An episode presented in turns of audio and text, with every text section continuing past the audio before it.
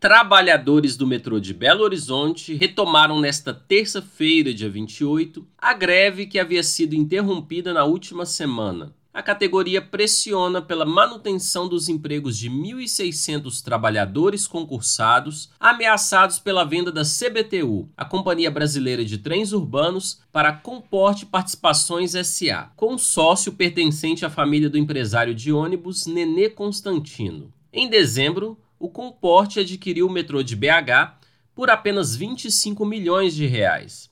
Na última quinta-feira, dia 23, foi celebrado o contrato de concessão para explorar o serviço por 30 anos. Uma nova linha será construída com 3,7 bilhões em dinheiro público, sendo 2,8 bi em recursos federais e o restante do dinheiro retirado do acordo de reparação pelo crime da mineradora Vale no Rio Paraupeba.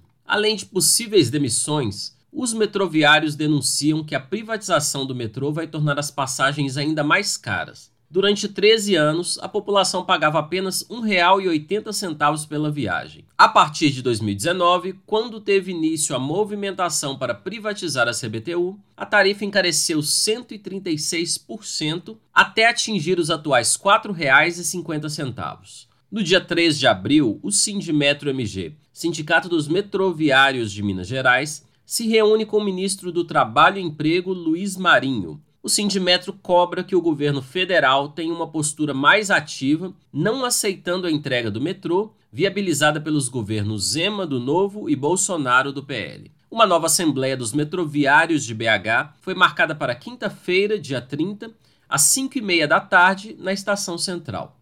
De Belo Horizonte, da Rádio Brasil de Fato, Wallace Oliveira.